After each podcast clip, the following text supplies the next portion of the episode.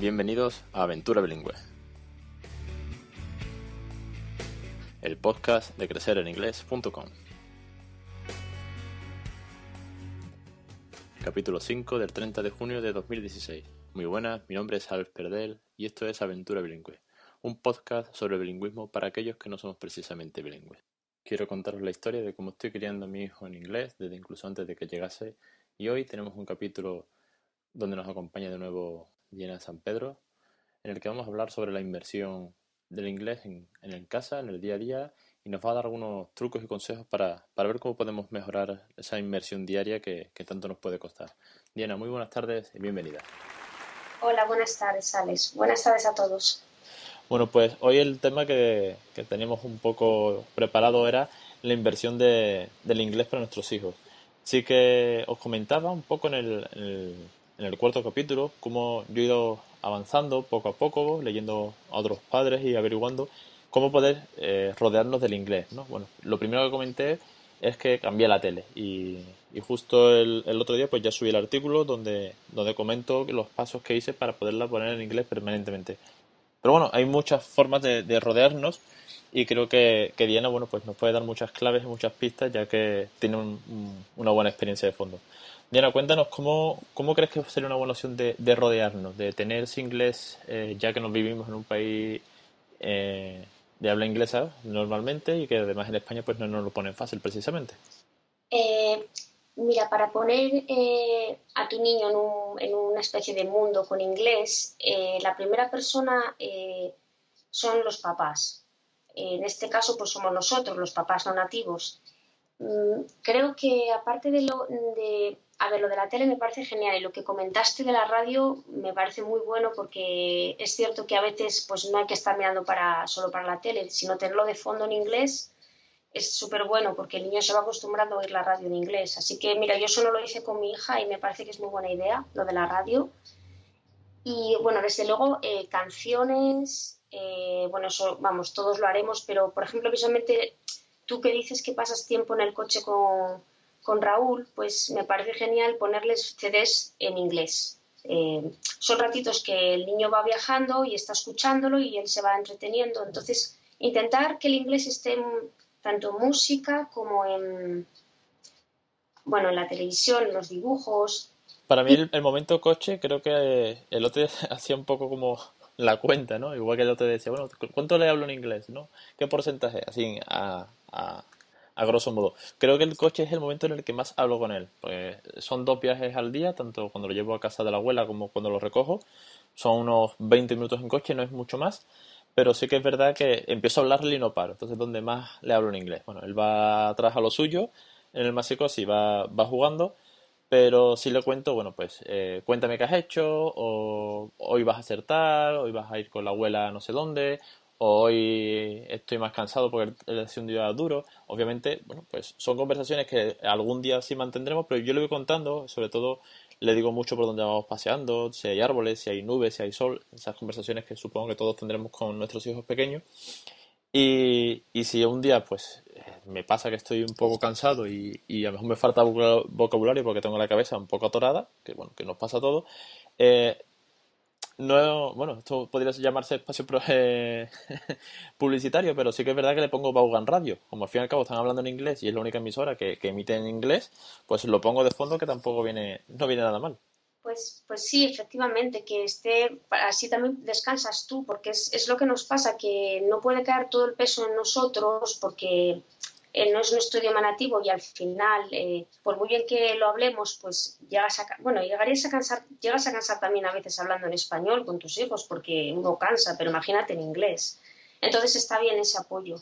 Eh, yo, por ejemplo, con, con Diana lo que hacía mucho cuando era pequeña era eso, narrarle todo lo que hacía. Lo mismo que haces tú en el coche, pero bueno, pues yo decidí hablarle siempre en inglés, pero empecé en casa, porque cuando salía a la calle, pues me daba un poco de corte al principio, pero también lo hacía en la calle. Pero, mm, de todos modos, te digo, lo, lo, primero es empezar en casa y cualquier cosa. Mismamente estás en la cocina y le enseñas fruta, ¿no? Y uh -huh. entonces, pues mira, puedes decir, y de paso le estás enseñando ya una gramática sin darte cuenta, pues coges y señalas, ¿no? Dices, this orange and apple are both round.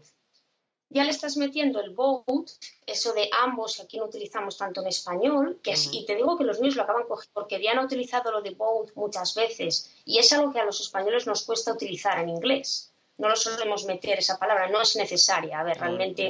pero ya queda traducimos así, sí que es verdad. Sí, entiende. Entonces, de esa manera, mm, lo, ya le estás, bueno, le estás enseñando formas o puedes decir los colores. Eh, de las, sin decir a lo mejor, no es en plan, bueno, desde luego que yo no recomiendo traducir rojo, red, no, no va por ahí el tema, es this is red, y así es, y eso es lo que es, o sea, esto es rojo señalándolo, y el niño ya ve, lo asocia con que es rojo. No es aprender la palabra porque la traduzco, la traduzco perdón, del español, sino porque la asocio a algo rojo.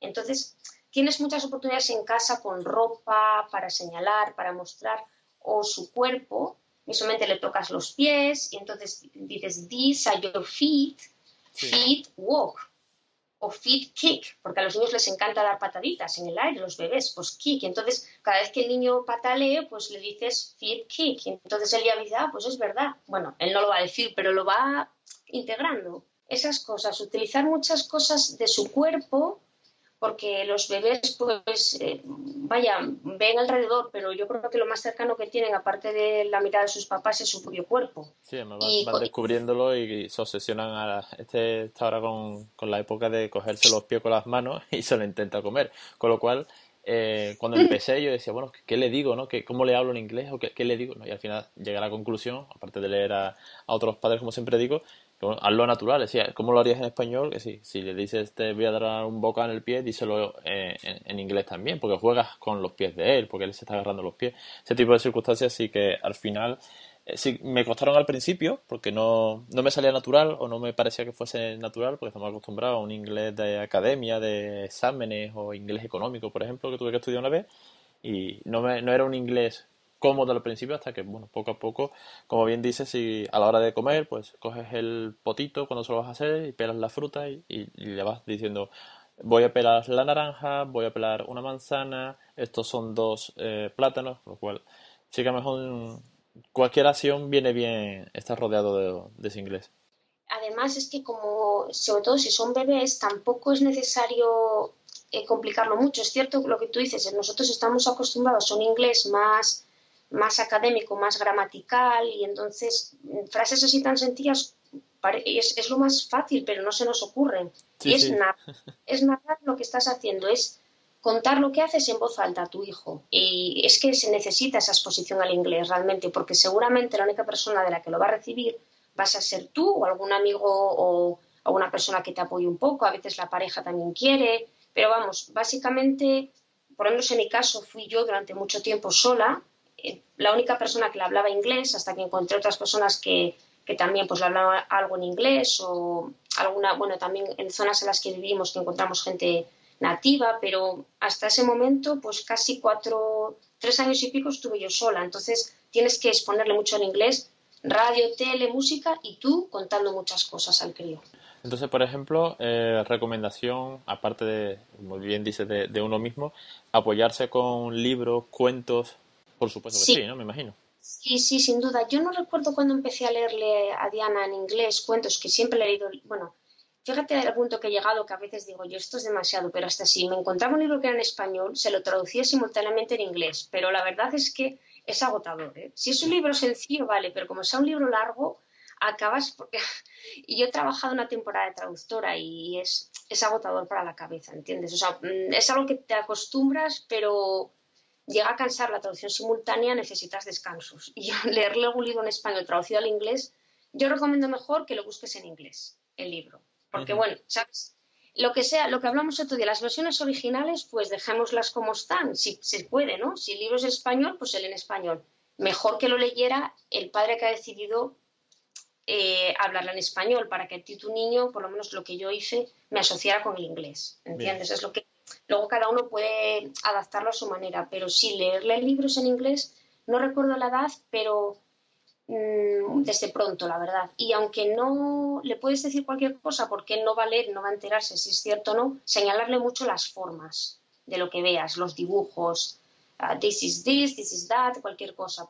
Pues que te vas a encontrar muchos animales, seguramente, y luego le puedes añadir lo que hace el animal o incluso cuando el niño es un poco mayor, por ejemplo, que imita a un animal, que imita a un kangaroo, pues eh, yo qué sé, le puedes decir uh, bend your knees and hope, jump, cosas así. Eso ya cuando es un poquito, ya tiene más movilidad, pero mientras es pequeño, pues le puedes decir que el kangaroo jumps. Y eso no hace falta que le leas a lo mejor toda la frase, puedes leérsela obviamente, pero si el niño es muy, muy jovencito y pierde un poco la atención, simplemente pues le dices las acciones que hace el personaje, sin, para no complicarlo tanto. Ya, ya yo creo que lo vas viendo tú cuando el niño empieza a pedirte, el niño empieza a mirar y a esperar de ti que le digas frases más largas. Lo vas notando. Y por otro lado, eh, aparte de, vale, ya hemos, hemos dicho tele, hemos dicho, bueno, la radio de fondo o en el coche, hemos visto los cuentos que, al final, bueno, pues es que todo se resume igual que cuando hablamos en español, lo que pasa es que en español como que nos sale natural y es lógico y en inglés tenemos que plantearlo, hacerlo y, y a lo mejor tiene esa traba. Eh, creo que lo último que, bueno, lo último no, pero una de las grandes cosas que podemos hacer y que tú nos puedes contar es el tema de los juegos, jugar con él eh, en inglés. Sí, mira, lo del tema de los juegos, eh, yo creo que es, además es que es todo en uno, porque juegas con tu, con tu hijo, pasas un rato agradable con él, él lo agradece un montón y tú también te lo pasas bien. No siempre lo pasas bien jugando con tu hijo, porque a veces el juego pues no es tan divertido como a ti te gustaría, otras veces sí, otras veces te diviertes un montón. Y a mí había uno que particularmente me gusta mucho y todavía juego con ella, que es el hide and seek, que es el, bueno, el escondite, que jugamos aquí. Y ese, además ese, mira, lo, lo explico en, lo, lo tengo explicado en, bueno, todo, a ver, todos los juegos que, a ver, todas las cosas que, que, he experimentado con Diana las he escrito en el libro, en Baby English, pero este en concreto lo, lo tengo así como más remarcado porque me, me pareció súper curioso cómo le sirvió para aprender a, hablar.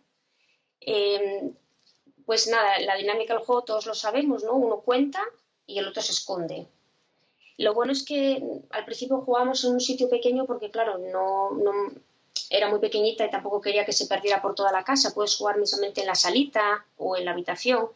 Pero si ella se escondía, yo lo que hacía era ir hablando en voz alta para que ella me escuchara. Por ejemplo, eh, ¿Is Diana um, behind the door? ¿O is Diana under the table? Y yo me acercaba al sitio y si no la veía decía yo, no, no, she isn't. Entonces, con, lo cual, tienes, tienes la parte gramatical, le estás dando una estructura mm, bien formada y con sentido, y aparte, bueno, aparte el vocabulario en sí y todo lo que va aprendiendo sobre la marcha. Es que es vocabulario, preposiciones de lugar, la gramática, efectivamente. Y luego hubo, Diana, pues al principio mi hija, bueno, se llama también Diana, ella no, ella simplemente jugaba conmigo, ¿no? Pero llegó un momento que cuando ella le empezaba a tocar contar y buscarme a mí, iba diciendo lo mismo, is mami, donde fuera, y iba utilizando las preposiciones correctas porque las estaba copiando de mí las que yo le estaba diciendo a ella. Y son sencillas, tampoco buscabas cosas muy extrañas, ¿sabes? Bueno, encima, debajo, al lado, pero bueno, que son básicas para utilizar en inglés. Es curioso que Me, ponga a pensarlo sobre la marcha, tal y como vamos hablando, y, y como no es una preposición o no son preposiciones que ahora mismo esté usando todavía con él, a lo mejor me cuesta traducirlas mentalmente sobre la marcha. Ahora mismo me costaría un poco porque no tengo esa práctica, y porque al final me he dado cuenta que es el uso diario el que me está haciendo recordar todas esas preposiciones o toda esa gramática que un día estudiamos y que y después se nos olvida a todos o a casi todos. Con lo cual, eh, sigo viéndolo como una forma de poder aprender un poquito yo antes, si se a jugar con él dentro de X tiempo, eh, leerme tanto el libro, que lo tengo ahí marcado con sus marcapáginas para, para revisarme las cosas el día de mañana, aparte de una primera lectura que ya le he dado, y, estudiarme cuatro cosas así porque sé que eso va a ser, el primer día me costará, el segundo me atabaré, pero como él sigue siendo chico, creo que no, no me va a decir, papá, te estás equivocando. No, esto no se dice así, ni mucho menos. Y al final eh, aprenderemos los dos, me imagino. es que es lo que dices tú, aprendéis los dos, aprendemos los dos, tienes tiempo. Yo también había cosas que me las tenía que preparar un poco, pero realmente muchas veces lo que hice fue Mm, improvisar un poco y luego ir mm, revisando, mira, esto a lo mejor me costó decirlo, o esto creo que me lo inventé y no era. Y luego mirarlo, mira, pues esto lo dije mal. Pero tienes tiempo a, enmedar ese, ese, error porque tu niño todavía es pequeño. Lo bueno es que lo corrijas y luego ya seas consistente con la forma bien dicha, ¿entiendes? Eh, está claro que, mira, incluso aunque le pases un error, luego lo puedes cambiar, pero es más fácil hacerlo bien de un principio. Sí, sí, pero sí es verdad que alguna vez me ha atorado y he dicho, para, para, para, que esto está mal. me he quedado como un poco bloqueado y nada, lo he buscado o, he seguido para adelante, pero me he quedado con, con la idea o la frase mal dicha a lo mejor, o gramaticalmente, o alguna palabra que creo que me he podido medio inventar y ya lo buscaré luego más tarde, porque no, tampoco voy a parar de estar con él cada cinco minutos. No sé si te pasa a ti, Alex, a mí todavía me sigue pasando, pero yo eh, me doy cuenta que tengo papeles y libretitas por toda la casa y siempre que alguna cosa, una idea, la apunto, la escribo. Cuando tengo alguna esto para después.